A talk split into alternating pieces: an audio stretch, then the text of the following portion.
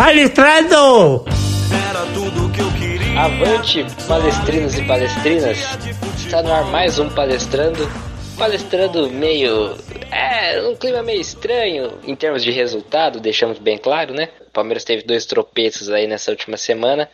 Iremos falar sobre eles agora. Então já vou dar meus cumprimentos iniciais aos meus companheiros de bancada, começando sempre por eles, Roberto Avelar e Thales Matos. Bom dia, boa tarde, boa noite, Palmeiras de todo o Brasil. É, começo de temporada, time cometendo alguns erros é, que não cometia antes, é, faz parte do contexto.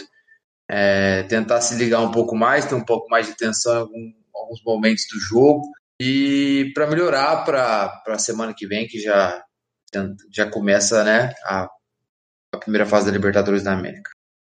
Opa, olá amigos da mesa, torcida. Ah, lembrar que o Palmeiras fez uma escolha, é, e na minha opinião bem acertada, que foi dar férias para o time titular e eles retornaram na praticamente semana retrasada, semana passada quase. Então, eu acho super normal esse começo de jogo, é, esse começo de temporada é, no ritmo abaixo. E hoje, principalmente, que o time reserva deve ter treinado um, um treino junto, se no máximo isso. Então, eu só peço para vocês ter calma, para não queimar o treinador, não não queimar os jogadores. Calma, começo de temporada, o Palmeiras fez uma escolha correta para tentar preservar o, restante da temporada, que aí sim vem os jogos importantes. Quem fala, Thales Matos. Também queria agora apresentar os nossos amigos que estão sempre presentes conosco aí também nessas mesas, rodízios que fizemos, que estamos fazendo durante esse, esse Paulistão cada jogo a cada dois dias. Rafael, os Rafaéis, né? Rafael Silveira e Rafael Laurelli cumprimentos iniciais de vocês, por favor. Boa noite, amigos. Boa noite, ouvintes. E semana difícil, mas é, ter cabeça fria aí para porque eu tenho um ano inteiro, né? O ano começou essa semana. Os resultados não vieram como a gente imaginava, como a gente queria, mas não é terra arrasada também como muita uma grande parte da torcida tá tá achando e tá criticando aí nas redes sociais. Boa noite a todos os palmeirenses que nos ouvem. Aqui é Rafael Laurelli.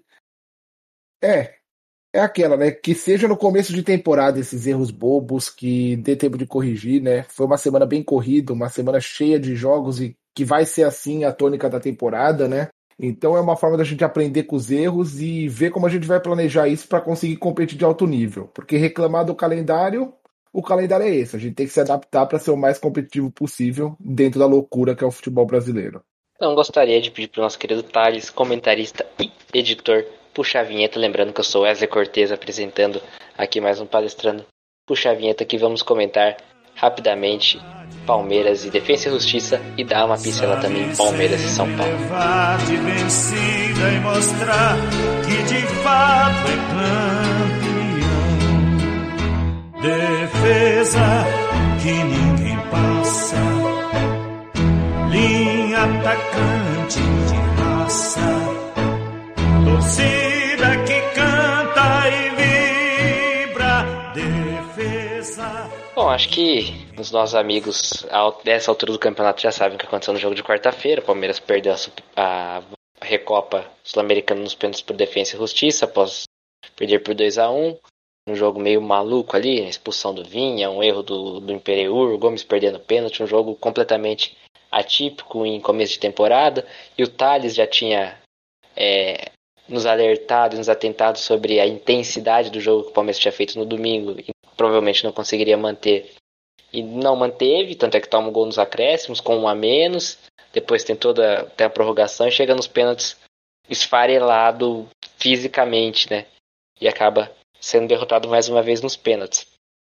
E na sexta-feira, estamos gravando aqui no pós-jogo contra o São Paulo, o Palmeiras perdeu mais uma vez para o São Paulo no Allianz Parque. São Paulo, infelizmente, quebrou um tabu aí de 12 anos sem ganhar do Palmeiras no Campeonato Paulista por 1 a 0 num, num jogo que estava morno, o Palmeiras estava controlando bem, mas num erro individual de Gustavo Scarpa na saída de bola, gerou, acabou gerando o gol no São Paulo, o gol de Pablo. Então eu queria que o Robertão traçasse um paralelo aí do que do que ele viu nesses dois jogos, que vamos lembrar, né? Embora seja uma derrota em clássico, uma derrota em, em final são dos jogos de começo de temporada e que o Robertão viu que dá para tirar de proveito aí na parte do Palmeiras de 2021, nessa temporada de 2021. Bom, Wesley, como você bem mesmo disse, né, começo de temporada, o próprio Urugo, o Thales, a Aurélio também ressaltaram muito na apresentação que a gente tem que ter, ter essa paciência por saber que é começo de temporada, existe esse contexto. É, o, não é uma preocupação, mas eu acho que é um motivo do, do Palmeiras olhar para algumas coisas que não, não se saiu bem nos, nos últimos três jogos, por exemplo, até mesmo o jogo na Argentina, é, do primeiro jogo da Recopa, que algum, alguns erros, às vezes de marcação no meio campo, erros de saída de bola, que estão custando caro. Por mais que o Palmeiras não conseguiu colocar a intensidade devida por, pela sequência, é, eu penso que o, por exemplo, a gente, num erro de saída de bola, faltando dois, dois minutos, um minuto e meio, poderia ter sagrado campeão da Recopa.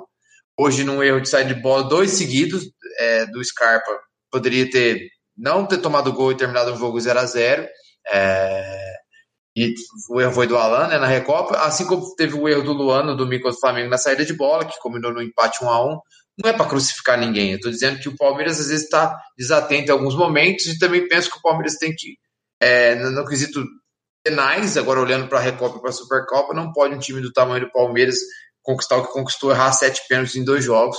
É, isso eu acho que é, uma, é um pouco preocupante. Só para tentar falar um pouco de, de, de, de parte tática, assim, o, o, futebol era assim, é um jogo que a gente precisa ganhar, ganhar, ganhar espaço, né? Gerir o espaço e tentar progredir no campo adversário para poder fazer o gol.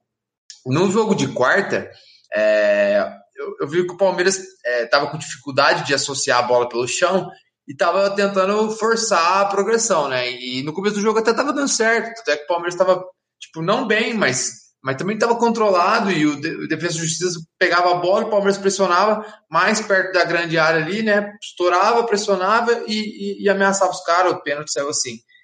Mas aí o, o Defesa e Justiça começou a bater bola bem lá atrás e, e começou a achar um, um, espaço no meio campo, que muitos falaram que ah, é, o problema está no Felipe Melo, não sei o que e tal. O Danilo começou a ter o mesmo problema que o Melo, e não é culpa do jogador em si, é o jeito que o Palmeiras estava marcando, que não estava é, conseguindo é, não deixar que o outro time invadisse um espaço ali na frente da zaga. Na quarta-feira ali, aquele setor na frente do Gomes e do Vinha, tava um buraco, toda hora a bola chegava ali, o gol saiu assim, eles criaram mais umas quatro chances assim. E o Palmeiras demorou a corrigir esse, esse erro. Tanto é que quando o Palmeiras ficou com a menos que o Vinha foi expulso, o Palmeiras teve que diminuir, né, é, diminuir o seu bloco, abaixar seu bloco, melhorou a marcação. Eles pararam de criar chances, eles acharam um gol. Hoje, um pouquinho diferente. Hoje o Palmeiras estava tentando associar seu jogo mais por baixo, estava chegando a bola nos pivôs, mas os meios campos não estavam dando o apoio devido para poder fazer com que o Palmeiras continuasse a progressão de espaço. Aí havia erros, o São Paulo retomava a bola rápida. O São Paulo também não estava conseguindo criar. O São Paulo estava esperando o erro do Palmeiras e num erro lá no segundo tempo, o São Paulo fez o gol. Então, eu penso que o Palmeiras é, é, é recomeço do trabalho, né? Então, tem muita coisa, desgaste físico, sem tempo para treinar, é, não está no ritmo ideal, tendo que trocar, time desentrosadíssimo hoje, por exemplo. É, tem que é, aproveitar o que tem de bom, é, que não teve hoje, por exemplo, que é roubar a bola rápido e, e conseguir acelerar. Hoje, que é uma marca registrada nossa, a gente não teve. Porém, mostrou que consegue bater bola e a bola chegar tipo lá no meio campo, porém agora tem que ir uma próxima fase. Como criar esse apoio mais otimizado para que não perca essa bola no meio campo e que continue a progressão. O Palmeiras tem jogadores de qualidade para que isso aconteça. Eu imagino que com o treino as coisas vão acontecer. Então, a gente vai ter que ter um pouco de paciência, não é legal perder. Eu não estou feliz com a derrota, não gosto de perder, principalmente no São Paulo. Mas acontece, faz parte e espero que melhore para os próximos jogos mesmo sem ter tempo para treinar, infelizmente. Bom, o Roberto, eu acho que tocou no ponto principal ali do, do jogo do defensa. É, como a gente sempre fala, o futebol é feito de escolhas. Então, o cobertor curto. O Palmeiras escolheu pressionar lá na frente, principalmente com os atacantes. Conseguiu roubar umas bolas, podia até ter matado o jogo. Teve o lance do pênalti, o lance do Wesley também, que é, acabou chutando fraco, o goleiro salvou em cima da linha. E, mas acho que principal erro que foi uma cascata, igual o Roberto falou. O Wesley ele não estava ajudando muito o Vinha. E o Vinha acabando, acabando sempre tem que sair, sair da linha para marcar para avançar no, na marcação do lado esquerdo. E ali o, o defensa fez a festa naquela posição que até o Guardiola gosta muito de explorar, que é entre o zagueiro, o espaço entre o zagueiro e o lateral. Que foi, como o Roberto explicou, até o lance do gol, quando saiu, foi nesse, exatamente nesse espaço que o, o Gomes também não conseguiu, não conseguiu proteger. É, eu só acho que a gente tem ter cuidado, por exemplo, igual a gente falou, o jogo que o Palmeiras fez domingo contra o Flamengo e foi fora da curva com um time que tinha acabado uma semana de. É, o time titular tinha acabado de voltar. E a intensidade foi brilhante, foi muito bem. É, e contra a defesa a gente já, é, já tinha falado que, pô, três dias já ia cair. E hoje nem se fala. O jogo hoje ia ser um 0 a 0 um, time como o São Paulo rodando a bola, rodando, rodando, rodando. E o Palmeiras no estilo, no estilo para é o time treinou uma vez, acho, deve ter treinado, se muito. Então, esse seria esse mais esse esse jogo. Eu acho que só a gente dá para tirar alguns pontos positivos hoje que eu vou falar um pouquinho do Danilo, o, o que estre... o volante que jogou de zagueiro hoje, que fez a estreia, estreia pelo Palmeiras. Eu até gostei que ele, você vê que ele já tem aquela capacidade de sair jogando, sempre de cabeça erguida, conseguiu achar uns passos, principalmente pro Luiz Adriano, até o William também fazendo pivô, como o Roberto disse, que foi é, uma marca do Palmeiras hoje. Tiveram várias oportunidades.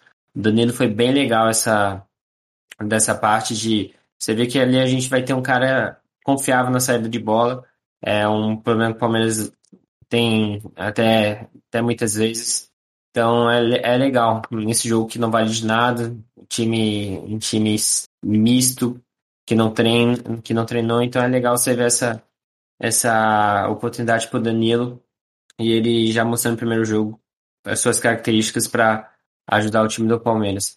Só para é, finalizar, é, também falando, eu acho que o ponto que o Roberto tocou é importante. Palmeiras, a gente leva em consideração que o desempenho não dá para cobrar muita coisa, mas esses pontos decisivos eu até acho que, como é começo de temporada, o time pode estar um pouco desligado, não sei o que passa do o, a cobrança de pênalti do Palmeiras, que realmente nos últimos anos só foi a vitória contra o Corinthians praticamente. Então é um ponto de a esses momentos decisivos para não deixar, é, principalmente, cair a atenção, cair o, a concentração para a gente não acabar perdendo aí sim competições mais importantes pela frente. É, seguindo na linha do Thales, o Thales citou um, um ponto importante que foi a intensidade do time comparando com os três jogos, né? O jogo do Flamengo mostra que nosso time titular em, em boas condições é competitivo e é um time que vai brigar por, por tudo de novo.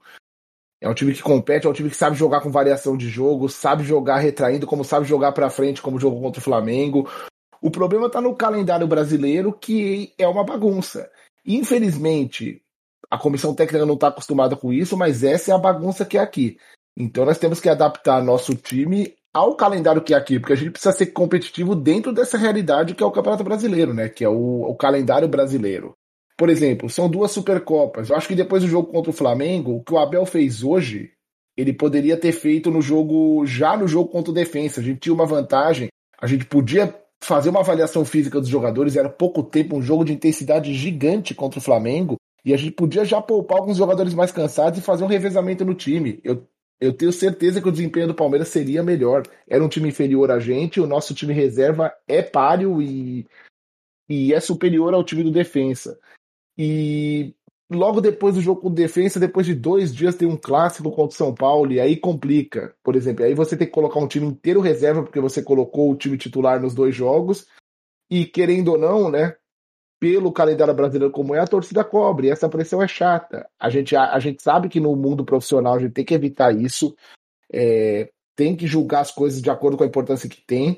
Mas aqui no futebol brasileiro, julgar dessas coisas. É Campeonato Paulista é, mas perdeu para São Paulo. Vai ter pressão de internet, vai ter pressão de torcida, vai ter pressão de organizada. E isso faz a direção acabar pressionando o técnico e atrapalhando o trabalho, entendeu? Então, se o Palmeiras quer ser competitivo, tem que ser claro e tem que ser claro em rede nacional. Chegar, tipo, numa entrevista coletiva e falar: nós vamos jogar o Campeonato Paulista com o time reserva, independente de quem pegar, independente de ser final ou não, e acabou.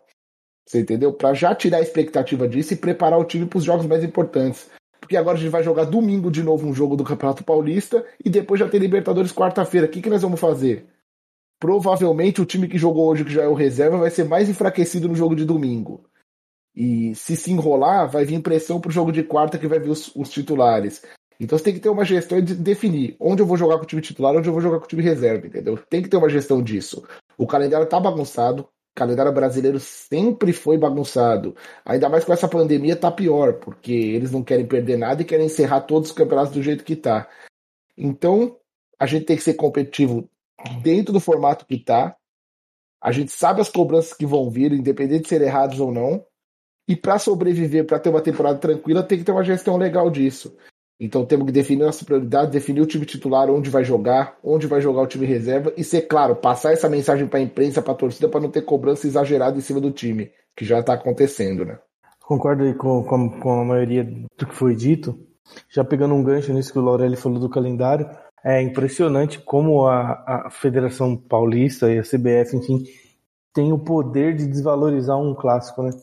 Colocar um clássico Palmeiras e São Paulo é numa sexta-feira, 22 horas, um jogo que sabidamente sabiam que eh, os times iam vir, vir, com os times reservas. O São Paulo fez um esquema, uma logística aí para colocar o time titular. O Palmeiras não teve essa opção porque tinha duas finais pela frente.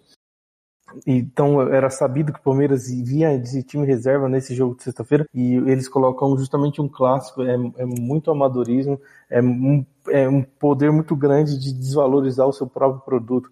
E isso reflete em todos os outros pontos aí já citados em diversas outras vezes aí que a gente já falou sobre isso.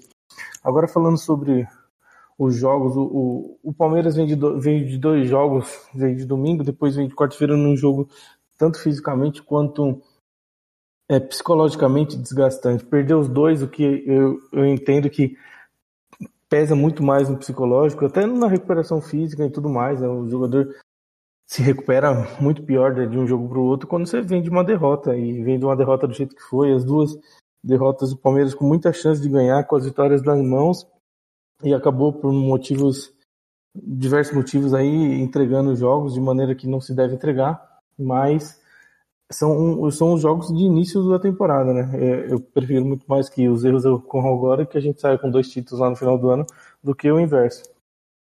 É, então, eu, eu, pondero as duas derrotas, fico triste, fiquei puto da vida, é, o, os erros aconteceram, eu queria ser campeão, não deu. Hoje, hoje é um jogo totalmente atípico, o jogo contra o São Paulo é um clássico, mas é um clássico, até pelos motivos já citados, esvaziado. É, era um jogo que o Palmeiras claramente entrou para não perder e estava totalmente controlado. O Palmeiras não ia perder esse jogo, porque o São Paulo também, mesmo com um volume maior, não criava. E o Palmeiras estava tranquilo ali, até um erro individual. Numa saída, o Vinícius precipitou um pouco a saída de bola, o Scarpa não teve calma também para pensar numa solução, tomou a pior decisão possível, tomamos o gol. É, um ponto que a gente precisa tomar cuidado, o, é, Vou falar primeiro do Abel, depois eu volto para esse ponto que eu, ia, eu finalizo com ele, que é da torcida. É, eu tenho notado que o Abel tem, tem, tem teimado um pouquinho em, em alguns jogadores, é, que tem me irritado um pouco nessas substituições, que ele sempre insiste colocar um Mike, de, de colocar dois laterais, ele, ele, tem feito isso algumas vezes, eu não tenho gostado. Me parece às vezes que é um recado para a diretoria, que ele quer alguns reforços, não sei, hoje ele deu uma declaração no sentido de que se a gente não gasta, a gente não compete. Então eu, eu acho que ele está cobrando a diretoria de alguma maneira.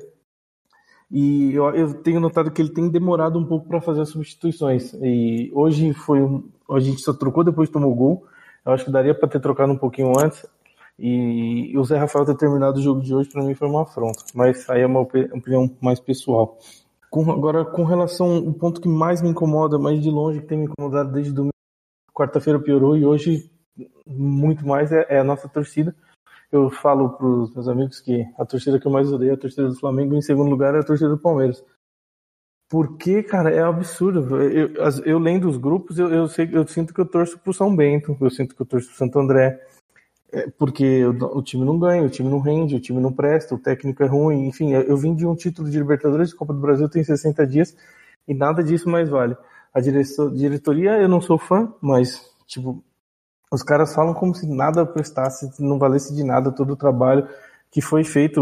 Um galhote eu não gosto, mas ele, ele tem na gestão dele uma Libertadores, o Campeonato Brasileiro e uma Copa do Brasil. Ele é um cara que, que venceu. Então eu não, não, posso, agora que perdeu três jogos dos finais, colocar o cara na crucificar, o, o, o, o Barros aí também. Falar, o pessoal critica que o Palmeiras não traz ninguém. E hoje até ouvi o pessoal falando que ah, o São Paulo trouxe gente e não sei o que, o São Paulo contratou e a gente não. Eu falei, pô, o Palmeiras trouxe o Danilo e o São Paulo trouxe o Benítez, beleza ali. O resto, o São Paulo trouxe dois, três jogadores a mais de 35 anos, dois vindos da China e um do México. Se é o Palmeiras que traz esse jogador, a mesma torcida ia criticar. Então, o pessoal, a torcida do Palmeiras só quer jogador. Não importa se, se, se é um jogador estudado, se é um jogador que vem para encaixar, que um elenco a gente já tem. Enfim, a torcida só quer jogador. Eu, eu peço aqui que a torcida pense um pouco, repense, esfrie a cabeça. Ninguém gosta de perder, mas eu acho que a gente precisa se atentar, pensar um pouquinho mais no contexto do que é a realidade do, do futebol brasileiro. São dois anos sem torcida, são dois anos sem sócio torcedor, então a gente tem que ponderar tudo isso, porque cruzeirar, né, que é o termo aqui, gastar sem, sem pensar, todo clube consegue fazer. Agora, um clube que está tentando se estruturar e não gastar mais do que deve, eu acho que tem que ser elogiado e não criticado. Só pegando esse gancho que o Buruga falou das contratações, acho que a, é, o Abel sempre disse ano passado é, que ele tá ok, não, não vai contratar, não tem dinheiro para contratar, ok. Só que aí tem que se passar o recado para a torcida. Ó, torcida, a gente não tem dinheiro para contratar, então entendo. Se manter no topo é bem mais difícil do que chegar. Então vai ser um ano mais difícil do que foi ano passado, até pela questão do calendário que a gente está careca de saber. Aí a torcida tem que fazer igual a, é uma opção. Infelizmente é assim. Ah, nossa, o Palmeiras não consegue ganhar nenhuma dividida em negociação. Nossa, toda negociação que o Palmeiras entra em novela tal. Nossa, vaza o nome do, de todos os jogadores do que o Palmeiras está interessado. Primeiro que esse vazamento vem de todos os lados. Como a gente vai saber que é do Palmeiras? Segundo, é, é austeridade. O Palmeiras é, era um, um, dos times que mais arrecadava com estádio, com bilheteria. A gente estava previsto no começo do ano que a torcida ia voltar em julho. A gente já sabe que hoje isso é impossível. Então, o que o Palmeiras fez no caso do Borré? Tinha acertado com o jogador? Ok. Ah, viu que a pandemia vai se estender, não vai ter essa oportunidade de voltar em julho? Segurou, eu acho super correto. Ah, tá achando o preço do outro jogador muito caro. E vai assim, é, é, a torcida não pode entrar nessa neura, nossos outros times estão contratando, a gente vai ter que é, gastar agora grana, comprar, ah, não importa. A gente vê depois como é que vai gastar. É, entendeu? É, infelizmente, se entrar nesse rolo, pode jogar fora todo um trabalho que foi feito desde o ano passado, que isso a gente tem que elogiar a diretoria do Palmeiras, sobre manter os funcionários na pandemia, sobre essa gestão financeira que foi feita desde o ano passado. E só por causa de de duas, é, duas derrotas de é, taças que todo mundo concorda, eram títulos que a gente queria ganhar, era importante para o Palmeiras, mas não, deixa de, não deixam de ser duas taças de pré-temporada, de torneios, de copas que são de preparação para a temporada. Aí por causa desses duas, dessas duas derrotas, eu torcedor já, ah, não, é, vamos, tem que contratar meio mundo, é, traz Dudu de volta, traz, compra o Borré, compra e aí vira esse é, ciclo vicioso. E, e, sempre lembrando, o Palmeiras não fica com o técnico, não começa e termina um ano com o mesmo técnico desde 2013, desde o Gilson Klein. Então, e a gente já vê impressionante torcedores questionando o Abel é, por causa desses dois tiros. Não falo questionar do jeito normal, que é, é igual o Bruga falou, é, o Abel tem umas teimosias, mas questionando a continuidade do Abel no Palmeiras. Então, só para lembrar esse dado, Palmeiras não começa e termina o mesmo ano desde 2013 com o técnico, que era o Gilson Kleino naquela oportunidade. Só para é, completar, é, é, em relação ao técnico teimoso, eu acho que todo técnico tem sua teimosia. Isso faz parte. É, às vezes a gente não gosta de uma teimosia ou outra, mas faz parte. Agora, em relação à contratação, é, eu achei interessante. A, é, se não me engano, foi, foi num foi, foi tipo numa palestra, né, que o, o Abel estava dando, que ele disse, né, que é a questão do aumento da competitividade.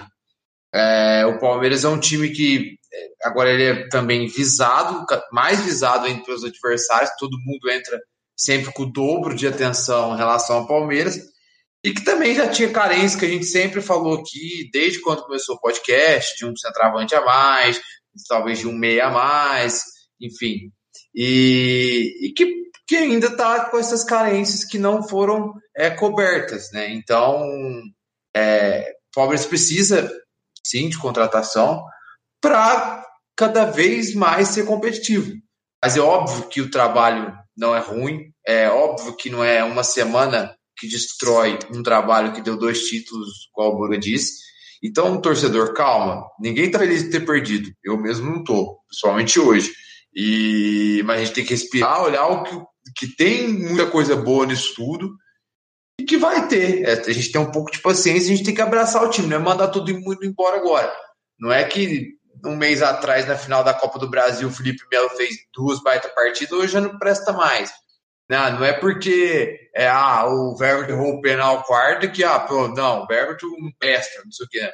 Eu, tipo, eu ouvi isso já durante a semana. E agora o Abel tão, já estão questionando se ele é bom ou ruim. É, uma semana não determina se ninguém é bom ou ruim. Óbvio, tem que olhar para os erros, mas não determinar as coisas. Cara, quanto ao planejamento de contratação, tudo, eu acho que não tem nada errado no time. É, a gente tem que manter a mesma coisa, não pode perder o foco por algumas derrotas. O Palmeiras está abrindo espaço legal para jogador de base e está vindo uma geração boa. A gente tem que continuar abrindo espaço para ele. Contratação tem que ser para elevar o nível do time. Tem que ser alguém para chegar e jogar ou incomodar. Roberto falou bem, o centroavante a gente não tem na base uma altura do Luiz Adriano. Então, como está negociando com, com o Castelhanos aí, é uma boa negociação. Um jogador para ser suprir o Luiz Adriano. Tá tendo, parece, uma negociação de saída do Lucas Lima para os Estados Unidos. Então o Atuesta que estão negociando também pode ser uma boa, uma boa contratação para suprir o Lucas Lima. Talvez um meia mais de chegada que faça o mesmo papel do Rafael Veiga. Ou até adaptar um dos nossos jogadores, que o Patrick de Paula consegue fazer essa função melhor do que de volante, para um meia mais de chegada que a gente não tem. Mas o Palmeiras não pode sair contratando um monte de jogador e fechar o espaço da base de novo. Eu acho que não é por causa das derrotas que a gente tem que mudar o planejamento que deu certo, né? Foi isso que deu certo no Palmeiras, foi abrir espaço para uma geração de base enorme e top que a gente tem e parar de contratar jogador inútil, né? Então, contratação tem que ter, mas se for é, quando vier tem que ser jogador para incomodar, para jogar, para elevar o nível do time. Você contratar porque jogou um, dois jogos mal para tirar o espaço do menino da base, você vai atrasar todo o projeto, vai retroceder tudo que a gente fez esses anos. Né? É, concordo que a gente não precisa ser o São Paulo da vida, né? Necessita ser ter reforços, mas não precisa contratar o de baseada, mas acho que alguns, algumas lacunas no elenco a gente precisa preencher. E a gente precisa lembrar, a gente falando do elenco, né? Que vai ter Copa América, vai ter Olimpíadas, vai ter data FIFA e o campeonato não vai parar.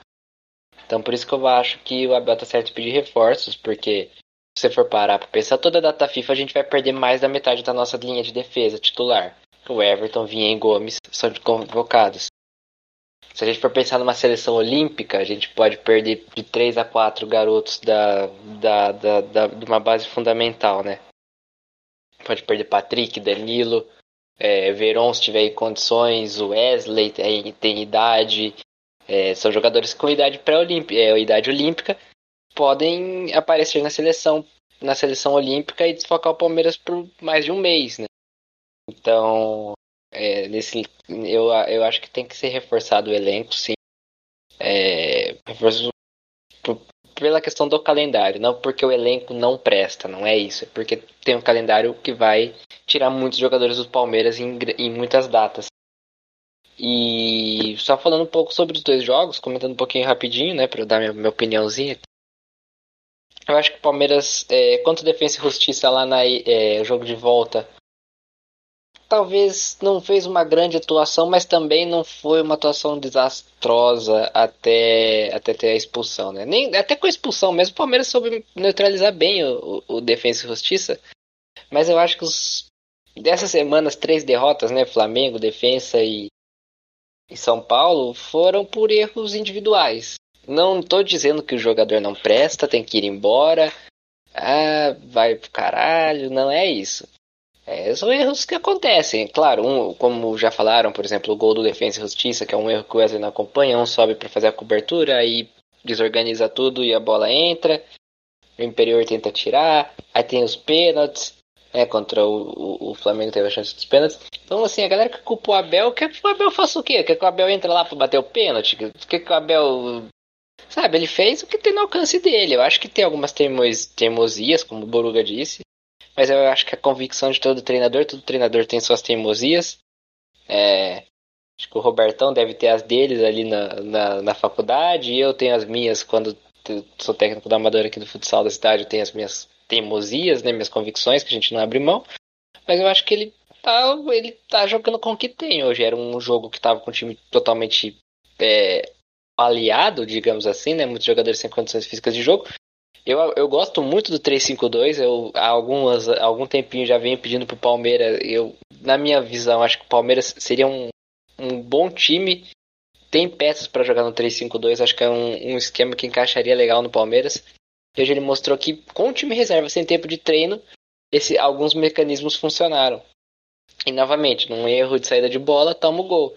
Então acho que a gente tá, não diria ficar analisando no foco errado, acho que nem tem que sair na caça às bruxas, mas a gente tem que ver que esses três jogos onde é, acontecem esses erros individuais são três jogos que, por causa de um calendário mal feito pela CBF, com a desculpa da pandemia, da, aliás, pela federação e pela CBF também, com a desculpa da pandemia, a pandemia tá aí, a gente sabe do todo o mal que ela causa, mas, pô, diminui data de, de estadual, sei lá, reformula, é, Sul-Americana, Recopa, Copa, por a Supercopa no meio da Copa Sul-Americana, da Recopa Sul-Americana. Então, assim, né? A gente sabe desses erros de logística, é, de montagem de tabela. E esses erros acontecem em todo começo de temporada. Só que erra contra o comercial, contra o Botafogo de Ribeirão Preto, erra contra o contra o Linense, erra contra o São Bento. E aí a gente passa desapercebido porque o Paulista hoje é um campeonato de preparação. Só que agora jogo, errou em jogo que vale estar assim num clássico. Então acho que é normal de pré-temporada esse ritmo. Não diria nem abaixo, né? O Palmeiras conseguiu apresentar bom, um bom ritmo. Mas esses errinhos por, por uma, descontra, uma desconcentração, por uma. um não, não estar 100% no ritmo de competição ainda. Então, só para finalizar essa discussão, se alguém quiser falar mais alguma coisa, mas eu acho que minha, minha opinião acerca do Palmeiras nesse início de temporada é isso. E no Paulista, por mim, botava o sub-15, que o Paulista tem que ser. O Palmeiras tem que dar menos, menor importância possível para esse time. E agora vou pedir pro Thales chamar o. Pra, pro Thales chamar a vinheta que vamos para os palpites dos próximos dois jogos.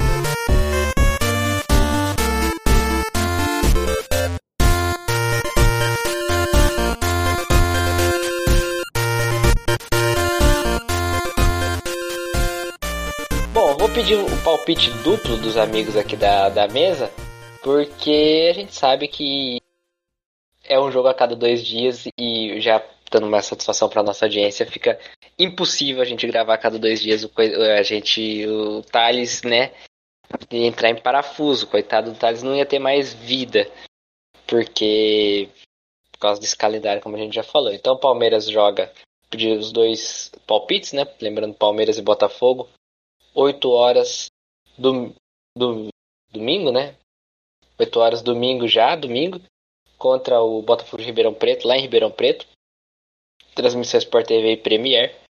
Já na quarta-feira, dia 21, o Palmeiras encara o Universitário do Peru, já válido pela Libertadores, lá em Lima, no Estádio Monumental de Alte. Transmissão das Fox Sports às 9 horas da noite. Então vou pedir aqui palpites duplos, começando com Rafael Silveira, o Boruga.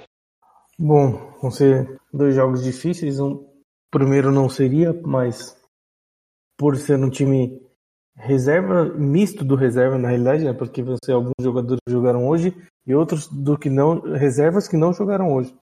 Então, eu imagino que por esse motivo vai ser um jogo difícil, mas eu acho que a gente ganha de 1 a 0. E o outro é um jogo fora de casa, estreia na Libertadores.